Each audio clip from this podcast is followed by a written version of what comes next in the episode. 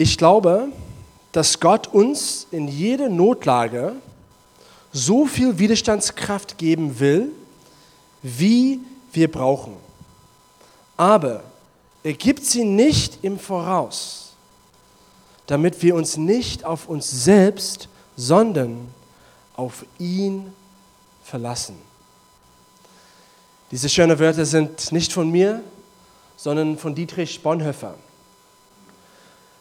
Eine, ein Held in Deutschland. Dietrich Bonhoeffer, für die, die ich nicht kenne, war ein großer Held in, diese, in diesem Land. Er war ein Denker, er war ein Leiter, ein starker Christ mitten in den dunkelsten von dunkelsten Zeiten.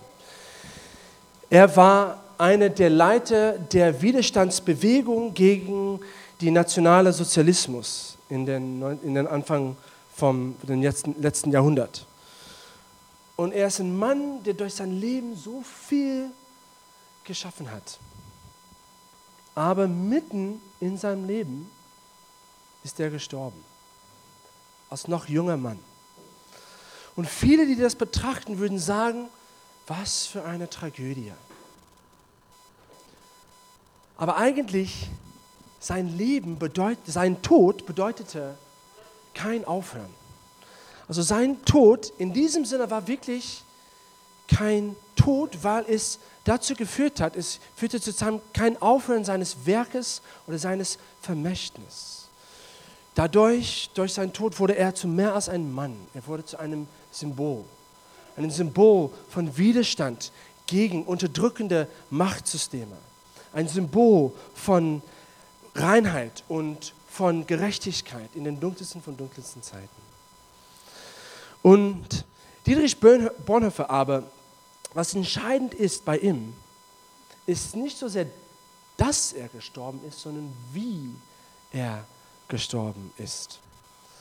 Und in den letzten Tagen und Wochen seines Lebens, er war zu der Zeit, das war ganz das gegen dem Ende von dem Zweiten Weltkrieg und er war zu der Zeit schon von den Nazis verhaftet worden und er zusammen mit einer kleinen Gruppe, die, die wurden rumgefahren von verschiedenen Bunkern zu verschiedenen ähm, Gefängnissen, weil die, die Nazis wollten nicht, dass, also die wollten die, die, die ankommenden Briten und, und Amerikanern entkommen.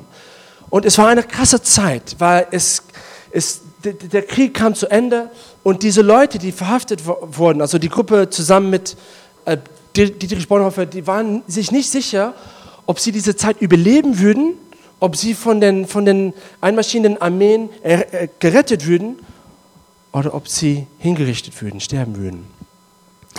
Letztendlich sind leider fast alle in der Gruppe hingerichtet, nur ein paar Tage, ein paar Wochen vor dem Ende des Zweiten Weltkriegs. Und weil dieser Zustand so krass war, konnten viele es nicht aushalten. Also viele in dieser Gruppe sind in Panik geraten. Also wir haben Zeugnisse von denjenigen, die das, die das überlebt haben und die Zeugnis davon geben, dass viele einfach in Panik geraten sind und einfach um sich gekämpft, für, jeder für sich ums Überleben gekämpft haben. Aber Bonhoeffer, in starker Kontrast dazu, dagegen, war voller Frieden und voller Freude. Also Bonhoeffer, auch wenn, wenn andere und wenn er selber in einer Notlage war, er hat immer wieder andere getröstet. Er hat nicht um sich selbst gekümmert, sondern hat immer wieder andere getröstet. Und also jetzt wurde erzählt davon, wie ein paar Mal ähm, er, er hat ein paar Kontakten und er hat manchmal so ein Paket wurde so mitgebracht in den Bunker oder in das Gefängnis, ein paar Zigaretten oder ein, paar, ein bisschen Essen für ihn, ja. Aber er hat niemals das für sich, also alles für sich behalten, sondern hat immer wieder das verteilt unter anderen. Und bis zum letzten Tag seines Lebens war er jemand, der als Licht stark gestrahlt hat, mitten in der Dunkelheit. Wie er gelebt hat und wie er gestorben ist, ist entscheidend. Und das hat ihn wirklich zu einem wahren Held in harten Zeiten gemacht. Und das ist der Titel meine Predigt heute Abend, Helden in harten Zeiten, Teil 2. Wir haben letzte Woche Teil 1 gemacht und diese Woche machen wir den zweiten Teil dazu. Und wir geben diese Predigtreihe aus einem bestimmten Grund. Und das ist, es geht darum, um das, was mit uns als Gemeinde passiert. Also wie ich letzte Woche erzählt habe, in den letzten zwölf Monaten hier in Every Nation Friedrichshain ist es eigentlich eine sehr herausfordernde, sehr schwierige, herausfordernde Zeit für uns gewesen. Wir haben als Gemeinde gekämpft, um Schwung und Wachstum zu sehen. Und wir haben gekämpft, um besonders genug Leute zu haben in den Diensten und die, das Gewicht von den Diensten zu tragen und auch genug Leiter. Guten Abend, JP. Und ähm, genau. Und für uns als Leiter war das immer eine zentrale Frage, eine zentrale Sorge, ist, ist das, was wir hier machen, ist es tragbar? Ist es nachhaltig? Also wir, wir kommen und wir feiern und es ist immer schön in den Gottesdiensten. Wirklich, wir leben Gottes Gegenwart hier. Aber wir, merken, wir hatten auch gemerkt, hinter den Kulissen, wie die Leute immer mehr, äh, es, es wurde zunehmend schwierig für sie und, und weniger nachhaltig. Und nach vielen Monaten von Gebet und von, wo wir Rat gesucht haben und, und den Willen des Herrn gesucht haben, ist es für uns langsam klar geworden, dass das auf lange Zeit einfach nicht tragbar wird. Und deswegen in den letzten Wochen haben wir diese schwierige, aber notwendige Entscheidung getroffen, mit Gottesdiensten hier in Friedrichshain aufzuhören und rüber zu Prenzlauer Berg, unsere andere Location zu gehen und dort vereint als eine Kirche weiter Gottesdienste zusammen zu feiern. Und obwohl das eine traurige Entscheidung ist, aber eine nötige Entscheidung ist, ist es auch wichtig, dass wir das sehen, dass das kein Aufhören ist. Es ist nur eine strategische Umstrukturierung. Also die Vision bleibt unverändert für Berlin. Also wir als Gemeinde glauben, dass Gott eine große Vision nicht nur für uns, sondern auch für andere Gemeinden hier in der Stadt hat. Aber wir persönlich fühlen uns dazu gerufen, viele Gemeinden in dieser Stadt und auch in Deutschland zu gründen. Wir wollen zwölfmal hier in Berlin gründen und auch 400 Mal in Deutschland gründen. Und als, als wir diesen Prozess durchgegangen sind, ist uns eine Botschaft, also eine, eine Stelle aus der Bibel klar geworden. Das ist das aus Johannes 12, Vers 24, wo Jesus sagt, wenn ein Samenkorn zu Gründer geht und stirbt, es produziert weitere, viele Samenkörner. Und wenn es nicht zugrunde geht und nicht stirbt, dann produziert es keine weiteren Samenkörner. Und wir glauben, dass dieser Vers auch spricht prophetisch über uns als Gemeinde. Vielleicht macht es Sinn, ja, dass der erste Schritt in diese Vision zwölfmal in Berlin zu gründen, ist der Samenkorn, der zugrunde gehen muss, sodass es Kraft für die weitere Gründungen schaffen und freisetzen wird. Und das glaube ich. Wir haben so viel aus dieser Zeit gelernt. Wir gehen hervor, stärker, leidenschaftlicher vor Gott, vor Gott und immer noch überzeugt, dass was Gott was Größtes machen wird in Berlin und auch in Friedrichshain. Deswegen ist es kein Aufhören, sondern nur eine strategische Umstrukturierung. Und auch, also was wichtig ist zu erwähnen eigentlich, für die, die sich wundern darum, ist es nicht um finanziellen Gründen, dass wir hier die Location in Friedrichshain schließen. Eigentlich, wir haben so unsere Kosten immer bedeckt jeden Monat, sondern es geht eher darum, dass es nicht nachhaltig war für die Leiter, um das alles zu tragen. Aber was interessant ist, ist, als wir den Herrn gesucht haben, haben wir auch so prophetische Wörter, unsere prophetische Wörter über die Gemeinde, die über die Gemeinde gesprochen wurden, auch nochmal angehört. Und es ist interessant zu merken, dass ähm, wir ein, ein spezifisches Wort wurde über unsere Gemeinde zweimal gesprochen. Eigentlich über mich selber als Leiter, aber wir glauben, dass es, dass es nicht nur für mich war, sondern als Pastor diese Location, dass es auch für unsere Gemeinde zutrifft. Und in, in dieses prophetisches Wort ähm, wurde davon geredet, wie Gott mich bzw. uns durch denselben Salbungsprozess nimmt, genauso wie er David durch einen ganz bestimmten Salbungsprozess genommen hat. Und das hat dazu geführt, zu Beförderung und mehr Salbung. Und wir glauben, dass das für unsere Gemeinde zutrifft. Und ich werde das heute Abend hauptsächlich mich darum kümmern, um das Leben von David und besonders um den Salbungsprozess, den Gott ihn durchgebracht hat. Weil wir glauben prophetisch, dass das spricht auch was für uns als Gemeinde. Und so, wenn ich dann das Wort Salbung sage, vielleicht hast du das noch nicht gehört und wunderst dich, was das überhaupt bedeutet. Salbung ist, ist ein religiöses Wort, aber was es einfach heißt, ist, wenn Gott jemand salbt oder Salbung ausgießt über jemand oder über, unsere, über, über eine Gemeinde, heißt es, dass Gott neue Kraft ausgießt, neuer Gefallen, also neuer Gunst, dass, äh, dass schlussendlich Gott neue Türe aufmacht. Also wir glauben, dass das auch für uns zutrifft, dass Gott eine, eine neue Gunst, offene Türe aufschließt über unsere Gemeinde. So genau, lasst uns das Leben von David heute Abend betrachten. David, eine sehr bekannte Figur in der Bibel, einer der, der erfolgreichste König in, in, in der Nation von Israel und einer der großen Helden in der Bibel. Also David, wir kennen natürlich von, aus diesem Bild als derjenige, der Goliath erschlagen hat. Er, hat, er war auch ein, ein König, der zahlreiche Militärsiege hinter sich hat und so weiter und so fort. Er wurde sogar ähm, von Gott ausgewählt als derjenige, aus, dass aus seinem Thronlinie der Messias kommen würde. Aus seiner Thronlinie, aus seiner, auf, auch auf der irdischen Seite, auf seiner Blutlinie. Also was für eine Ehre, was für ein großer Held. Aber die Frage, die wir uns hier stellen müssen an dieser Stelle ist, wie ist es, dass David von Gott so groß benutzt wird? Wie wurde er zu so einem großen Helden? Was ist die Hintergeschichte hinter diesem großen Mann Gottes? Und ja, um das zu betrachten, müssen wir erstmal so kurz das Leben von dem Vorgänger von David kurz betrachten. Und das war Saul, König Saul. Er ist der König, der vor David kam.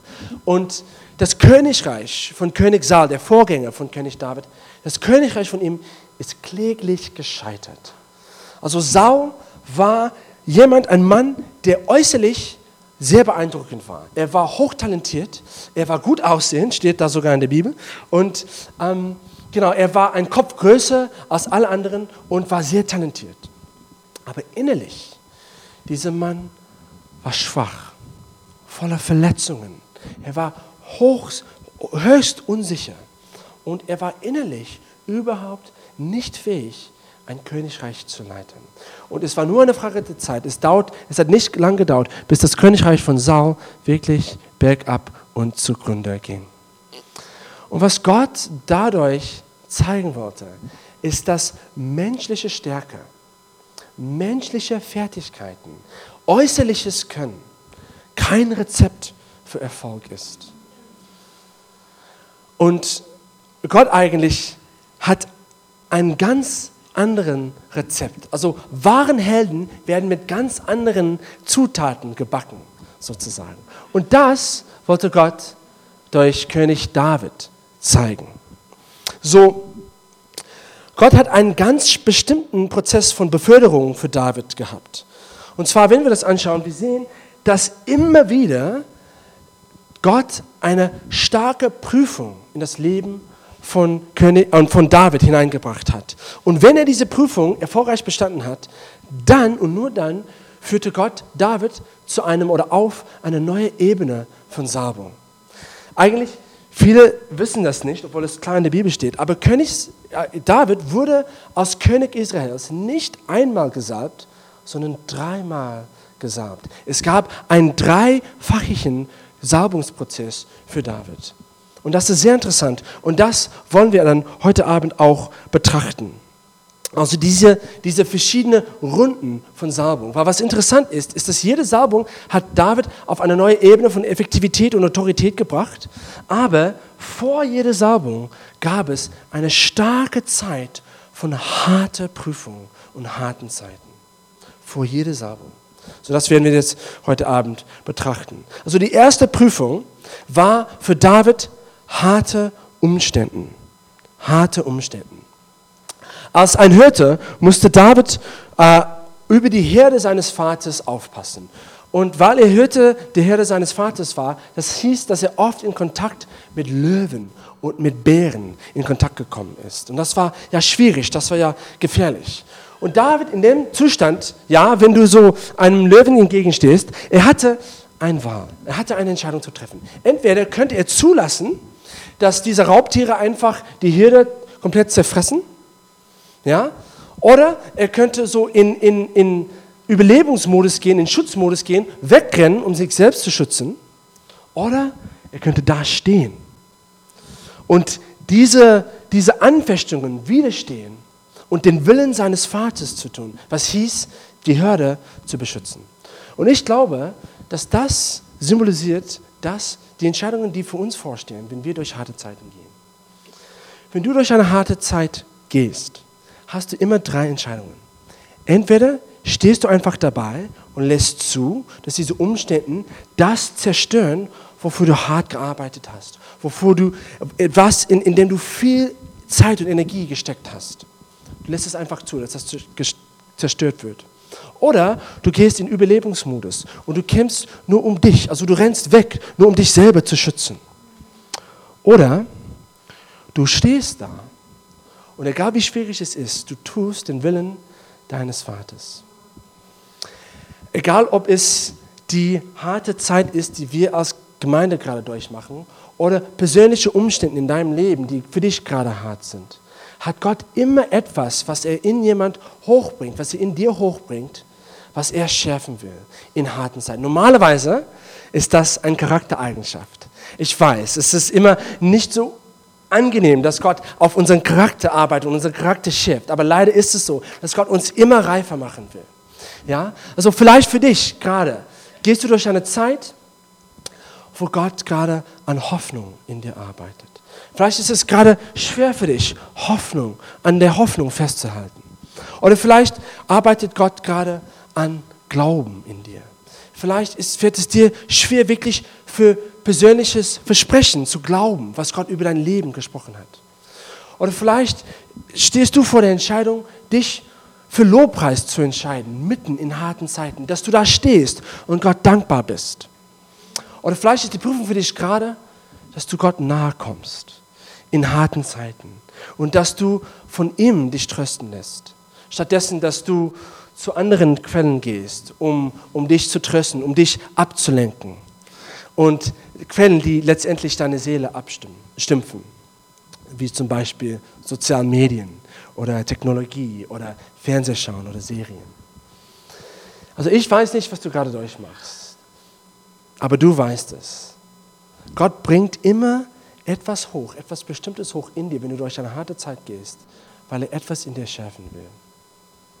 Was ist das? Und was ist deine Entscheidung? Wirst du zulassen, dass die Schwierigkeiten das zerstören, wovor du gearbeitet hast in deinem Leben? Wirst du wegrennen oder wirst du stehen und den Willen des Vaters tun? Und wir sehen, dass David genau sich für das Dritte entschieden hat. Also er hat es gestanden und hat den Willen seines Vaters getan. Das ist, er hat die Hürde geschützt. Und dadurch hat er diese erste Prüfungsrunde bestanden. Und Gott hat ihn dadurch befördert. Ja? Also wir sehen da, dass, dass, dass David in eine neue Runde von Salbung kam durch diese Prüfung, die er bestanden hat. Und wortwörtlich, er wurde gesalbt gesalbt als der nächste König Israels. Also es war schon eine krasse Salbung. Und das lesen wir in 1 Samuel 16, Vers 12 bis 13. Und es steht da auch so hinter mir auf der Leinwand. Also so ließ Isai, das ist der Vater von David, so ließ Isai David holen. David war ein gut aussehender junger Mann, auch ähnlich wie Saul, braun gebrannt und mit schönen Augen. Das ist er, sagte der Herr zu Samuel. Salbe ihn. Da nahm Samuel das Horn mit dem Öl und goss es vor den Augen seiner Brüder über Davids Kopf aus. Sogleich kam der Geist des Herrn über David und verließ ihn von da an nicht mehr. Samuel kehrte wieder nach Rama zurück.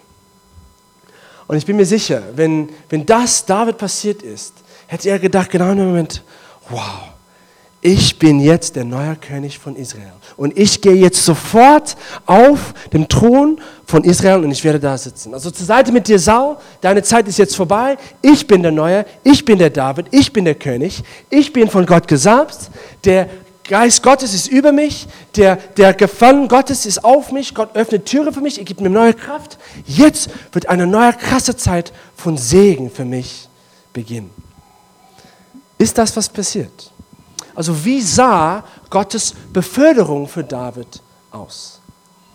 Eigentlich, das haben wir auch letzte Woche gesehen, Gott hat einen ganz bestimmten Prozess für seine Helden. Und das ist die Kurve ihres Lebens, geht nicht aufwärts, sondern erstmal abwärts. Und das ist, was mit David passiert ist.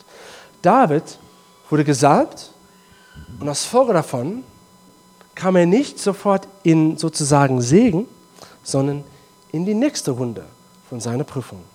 Also David zwar kam in den Höfen von König Saul, er war so nah zum König, hat da ähm, Saul gedient und, und hat Musik für ihn gespielt und er war sehr nah zum Thron. Und laut menschlichem Verstand würden wir denken, okay, wenn er Richtung Thron geht, dann würde es einfach Sinn machen, dass er einfach weiterhin in dieselbe Richtung geht. Aber Gott hat andere Pläne für ihn. Eigentlich Gott hat David getrieben in genau die andere Richtung. Wie gesagt, Saul war ein König, der innerlich total schwach war, hoch unsicher. Und er wurde neidisch auf David. Und er hat versucht, mehrmals David zu töten. Und deswegen musste David in diese nächste Zeit sich strategisch zurückziehen. Einen strategischen Rückzug machen. Und er ist geflohen aus der Gegenwart Saul und ist in einem Zustand von Verborgenheit gewesen. Für die nächsten Jahren, eigentlich die nächsten 14 Jahren, verbracht David sein Leben nicht in den Höfen des Königs, wo jeder ihn als der neue gesalbte Mann, der nächste König Gottes sehen konnten, sondern er verbrachte seines Lebens 15 Jahre lang versteckt aus der Sicht des Publikums, in Höhlen, auf der Flucht. Und das war seine zweite Prüfungsrunde. Es war Verborgenheit und Rückzug. Wie gesagt, in Höhlen. Schon eine krasse Zeit für David. Und wenn du auch spürst, dass dein Leben gerade nicht in die Richtung geht, was du erwartest. Also du hast vielleicht eine Prophetie von Gott bekommen oder ein Gefühl, dass dein Leben in diese Richtung gehen soll. Und jetzt siehst du aber, dein Leben geht in diese Richtung. Wenn du das siehst, wenn du merkst, dass vielleicht Menschen deine Talenten nicht gerade nicht erkennen, du, du hast das Gefühl, dass du eingeschränkt bist, dass, dass, du, dass du versteckt bist vor den Augen von Menschen, dass irgendwie du nicht durchsprechen kannst dann sei getröst, ja. Gott hat genau das Gleiche mit David gemacht. Und das heißt, was Gott wahrscheinlich macht in deinem Leben, ist, er dich befördern will. Er will dich bereit machen, innerlich, für das Nächste, was auch dich kommt. Für das Große, was er in die Zukunft mit dir vorhat. Also David ist in eine Zeit von Verborgenheit und Rückzug gegangen. Aber immer noch da hat Gott mit ihm gearbeitet. Und wir glauben, dass genau das auch zutrifft für uns hier als Gemeinde. Wie gesagt, also die Kurve von Erfolg laut der Bibel geht nicht so, sondern erstmal so. Und ich glaube, dass wir befinden uns gerade als Gemeinde gerade in diesem Teil der Kurve, wo es runtergeht und wir als Location leider schließen müssen. Aber ich bin getröstet, weil ich weiß, dass die Kurve wieder bergauf gehen wird und dass Gott noch vieles vor mit uns hat und dass uns Gott gerade durch diese Zeiten bringt, weil er wird gucken, wie reagieren wir darauf? Wie reagierst du darauf? Wirst du die richtigen Entscheidungen treffen in dieser Zeit, sodass du innerlich aufgebaut wirst, sodass Gott dir mit was Großes in der Zukunft vertrauen kann? Auch was wichtig ist, ist, wir sehen, dass David in dieser Zeit enge Beziehungen gebaut hat.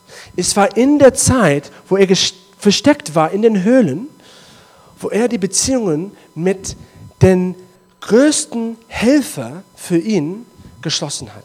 Also David hat Freundschaften mit Joab geschlossen und mit Abishai und mit Asahel und mit Benaja, also auch und mit den 30 großen Kämpfern Israels. Die waren Helden, die Gott später genutzt haben, um große Siege für Israel durchzuführen. Und es war in dieser Zeit, wo vielleicht David dachte, oh, jetzt passiert nichts mit meinem Leben, dass strategisch Gott ihm mit diesen Menschen, mit den richtigen Menschen zusammengeführt hat. Und ich glaube, das ist auch wichtig für uns als Gemeinde. Wie ich oft in den letzten Wochen gesagt habe, ist es so wichtig, dass wir achten auf unsere Beziehungen in dieser Zeit. Weil Beziehungen sind wie die Bände für einen Körper. Im Leib Christi sind die Beziehungen das, was das Leib und den Körper fest und zusammenhält. Und es ist auch die Beziehung, die uns zusammenhält. Also wir werden jetzt rüber zu Prenzlauer Berg gehen in den nächsten Wochen, ab dem 19. November. Und es wird anders sein, ja? Eine, eine, eine andere Atmosphäre, auch ähm, andere Leute. Aber das Coole ist, ist, dass wir immer noch zusammen sind. Wir haben immer noch die gleichen Beziehungen, die wir unter uns gehabt haben. Die Bände bleiben das gleiche. Und an dieser Stelle ist es auch wichtig zu überlegen, okay, wenn Beziehungen wichtig sind, dann auf wen soll ich aufpassen jetzt in dieser Zeit? Wer in der Gemeinde gerade jetzt braucht deine Hilfe und deine Unterstützung, um diese Zeit erfolgreich durchzumachen? Wer in deinem Treffpunkt braucht dein Rat oder deine Hilfe, um mit diesem Übergang, mit diesem, diesem Übergang nach, nach Prenzlauberg zu gehen, um damit gut umzugehen? Ist es durch Beziehungen, dass wir stark werden? Erstmal Beziehungen zu Gott und zweitens auch Beziehungen untereinander. Das macht uns stark. Also wir sehen, dass David auch diese Prüfung erfolgreich bestanden hat, diese zweite Prüfungsrunde von Verstecktheit und Verborgenheit und Rückzug. Und deswegen bringt Gott ihn auf die nächste Ebene von Salbung. David wird von dem Stamm Judas als König gesalbt. Und wir lesen das in 2 Samuel 2, Vers 4. Es steht da, eines Tages kamen die Männer von Juda zu David nach Hebron und salbten ihn zu ihrem König. Es ist interessant, dass David erstmal von Gott als König anerkannt wurde und dann, aber erst nach 15 Jahren, erst dann wurde er von Menschen als König anerkannt. Also wenn du das Gefühl hast, dass deine Berufung gerade versteckt ist, dass keiner das erkennt, dann keine Sorgen. Weil Gott weiß genau, was er macht. Alles in seiner Timing. Und an dieser Stelle vielleicht denkt man, okay, letztendlich wird David von anderen Menschen als König anerkannt. Hat 15 Jahre gewartet, bis das passiert. Aber jetzt ist es genug. Jetzt sind die Prüfungsrunden vorbei. Jetzt kann David einfach weiterhin in seiner Berufung losgehen und losschießen und König sein. Hat genug gemacht. Er soll nicht mehr in diesem Zustand von Verborgenheit sein. Aber Gott hatte was, etwas ganz Besonderes mit David vor. Und deswegen, obwohl er jetzt gesaugt wurde, führte Gott ihn nochmal in eine weitere Runde von Prüfungen. Und diese Prüfung war Verzögerung. David musste weiter sieben Jahre warten, bis er letztendlich von der ganzen Nation als König anerkannt und gesalbt wurde. Und das lesen wir in 2 Samuel 5, Vers 3. Also endlich mal nach sieben Jahren danach steht dann versammelten sich alle, alle Ältesten Israels in Hebron. König David schloss mit ihnen einen Bund und sie riefen den Herrn als Zeugen an. Sie salbten David und setzten ihn zum König über Israel ein. Aber erst nach sieben Jahren. Das ist Verzögerung. Und wie Anita letzte Woche gesagt hat, Verzögerung, glaube ich, ist die schwerste Sache, mit der wir in unserer Generation gerade umgehen können. Wir sind daran gewöhnt, alles jetzt haben zu können. Ja? Und wenn nicht jetzt, dann gestern. Es ist sehr schwer für uns, im Wartezimmer des Lebens zu sein und auf eine Verheißung oder auf eine Verwirklichung von unseren Träumen zu warten. Aber wenn wir das Leben von David betrachten, wir sehen, dass von der ersten Salbung bis zur Vollendung des Prozesses, bis zur dritten Salbung, hat es 22 Jahre gedauert. 22 Jahre. Das ist, das ist länger als das, gesamte, das ganze Leben von manchen Menschen in unserer Friedrichstein-Location. Ja? 22 Jahre.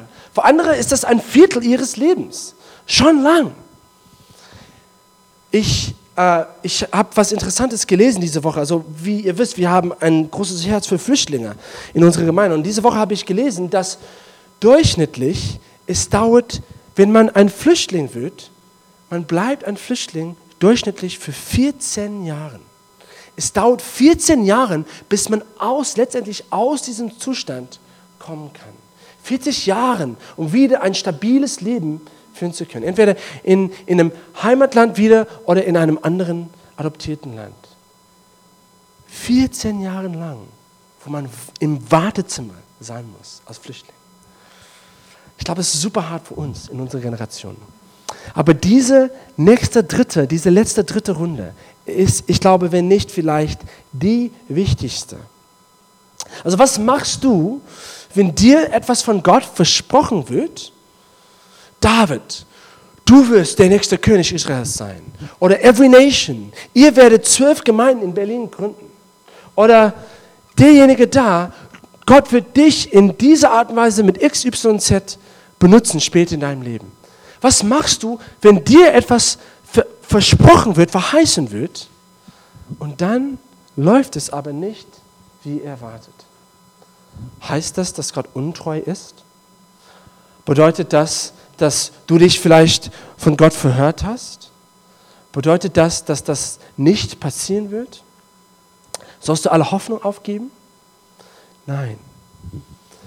Die Trost, der Trost, dass wir aus, aus, aus dieser biblischen Geschichte ziehen, ist, dass Gott, gerade wenn alles genau bergab geht und in die andere Richtung geht, ist Gott genau an dich ranarbeitet, um dich innerlich bereit zu machen für das große Versprechen, für die große Verheißung.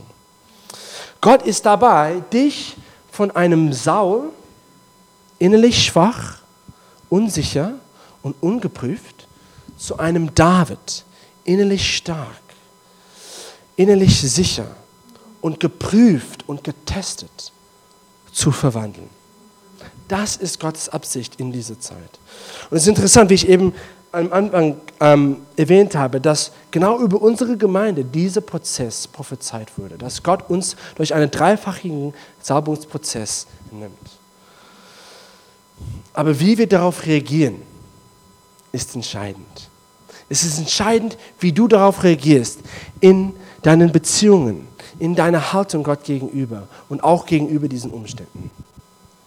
Und hier möchte ich ganz kurz zwei kurze Punkte hier kurz erwähnen, was ich glaube praktisch für uns sein wird, für diese Zeit jetzt, die wir gerade als Gemeinde durchmachen, aber auch wenn du persönlich durch eine schwierige Zeit gehst. Und der erste Punkt ist, was man machen soll, wenn man durch harte Zeiten geht, wie man zum Held gemacht wird. Erstmal, glaube ich, ist aufgeben und kämpfen. Nun, das ist ein Paradox, ja? Wie, äh, wie zur gleichen Zeit kann man aufgeben, aber dann auch kämpfen. Also ich habe das so ein bisschen provokant formuliert. Was ich damit meinte, ist nicht generell aufzugeben, sondern die Kontrolle aufzugeben wenn du durch eine Zeit gehst, wo du hast deine Pläne oder du hast das, was du denkst, Gott über dich versprochen hat und das geht in diese Richtung, aber du merkst, dass Gott dich in diese Richtung führt, oft ist unsere natürliche Reaktion, dass wir festhalten an dem, was wir glauben und an dem, was, was wir machen wollen und, und, und was wir glauben, was eigentlich passieren soll in dieser Zeit. Und wir wollen uns nicht wirklich zulassen, dass das passiert und dass Gott uns runternimmt. Aber der, der schnellste Weg, aus dieser Situation heraus, aus diesem Zustand heraus, ist einfach loszulassen, Hände weg und dich Gott zu unterordnen und seinem Prozess für dein Leben zu unterordnen. Was Gott gerade prüft bei dir, ist Vertrauen. Kannst du Gott mit deinem Leben vertrauen und mit einer Verzögerung vertrauen, sodass sie in dir das formt, was später für diese Zukunft gebraucht wird? Also die Kontrolle aufgeben, aber gleichzeitig auch kämpfen. Was meine ich damit? Ich meine gleichzeitig für die größere Vision kämpfen, für Gottes größere Königreich kämpfen. Vielleicht hast du das Gefühl gerade, dass das, was du auf dem Herzen hast, deine Pläne gerade jetzt zugrunde gehen. Aber weißt du was? Es gibt immer noch ein größeres Königreich. Gott ist immer noch dabei, großen Sachen zu tun und dabei kannst du immer noch mitmachen. David, obwohl er in den Höhlen so versteckt war, hat immer noch weiterhin für Israel gekämpft. Das heißt, Du kannst auch immerhin weiter für Gottes großen Plan in dieser Stadt kämpfen und einen Beitrag leisten, auch wenn es sieht, dass deine persönlichen Pläne auch jetzt momentan nicht in Erfüllung kommen. So aufgeben, die Kontrolle aufgeben und kämpfen. Erstens. Zweitens ist Schwierigkeiten nicht auszuweichen und Salbung nachzujagen. Schwierigkeiten nicht, nicht auszuweichen und Salbung nachzujagen. Also, was ich damit meine, ist, das, Schwierigkeiten nicht auszuweichen, ist genau das zu tun, was Gott von dir in dieser Zeit verlangt. Besonders wenn es unangenehm ist. Weil das wird in dir das Wachstum bringen. Dich zu entscheiden für Freude mitten in Schwierigkeiten. Ja?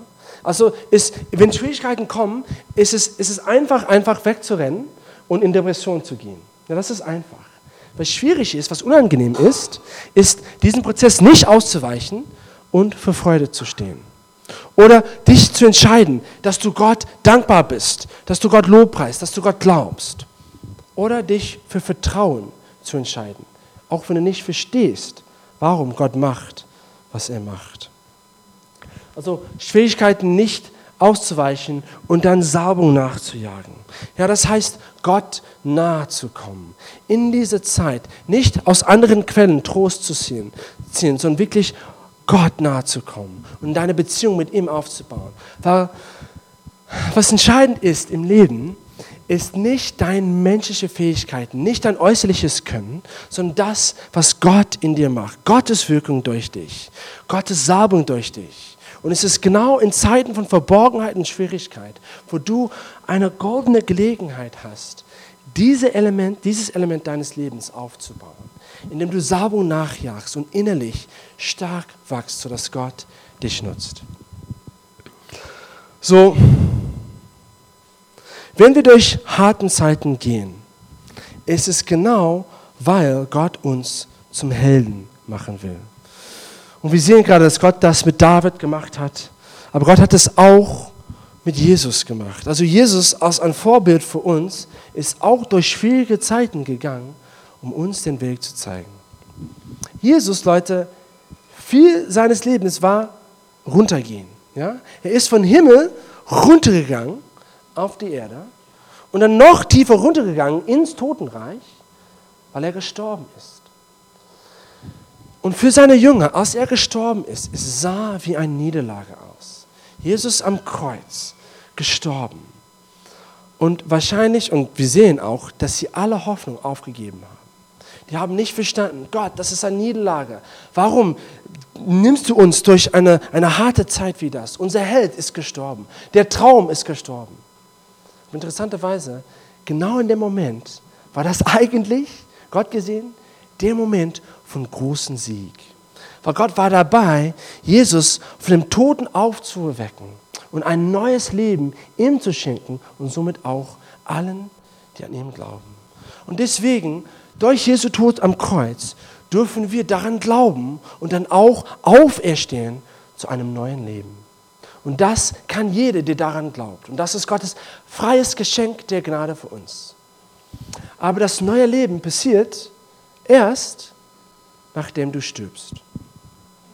Erst nachdem du deinem alten Leben stirbst. Und es ist Bonhoeffer eigentlich, der Folgendes gesagt hat. Er sagte, wenn Christus einen Menschen ruft, dann fordert er ihn dazu auf, zu kommen und zu sterben. Und ich glaube heute Abend, dass das Gottes Wort ist für uns. Dass wir, dass du zum Kreuz kommen sollst. Wenn das zum ersten Mal für dich ist oder wenn das auch zum x-ten Mal für dich ist. Und die Kontrolle aufgeben. Gott die Kontrolle deines Lebens übergeben. Und zu gewissen Sachen zu sterben in dem Vertrauen, dass Gott die wieder aufwecken werden. Dass Gott weiß, was er macht, wenn er dich durch diese Zeit durchgehen lässt. Dass er wichtige Sachen in dir formt. Also zum Kreuz zu kommen und zu Jesus zu sagen, Jesus, ich übergebe dir die Kontrolle meines Lebens. Ich vertraue dir. Ob du das zum ersten Mal machst oder zum x-ten Mal. Ich glaube, das ist entscheidend für wie wir als Gemeinde in dieser Zeit reagieren. Und wie Anita gesagt hat, vor ein paar Wochen hat sie diesen Traum gehabt, wo wir gesehen haben, dass Gott offensichtlich noch vieles vorhat mit uns und auch mit diesem Stadtteil Friedrichshain. Dass, dass dieser Weinstock in dem Traum aus Wasser so herausgekommen ist und dass alles, was wir in dieser Gemeinde gebetet haben, noch Frucht tragen wird. Das heißt, Gott hat noch große Pläne mit uns vor und mit dir vor. Es geht weiter. Die Vision bleibt unverändert. Es ist nur eine strategische Umstrukturierung, wo es ein bisschen anders aussieht. Aber Gott ist immer noch in Kontrolle und führt uns immer noch. Und deswegen an dieser Stelle möchte ich für uns beten, dass wir uns diesem Prozess völlig hingeben, was Gott uns gerade durchnimmt. So lasst uns zusammen beten.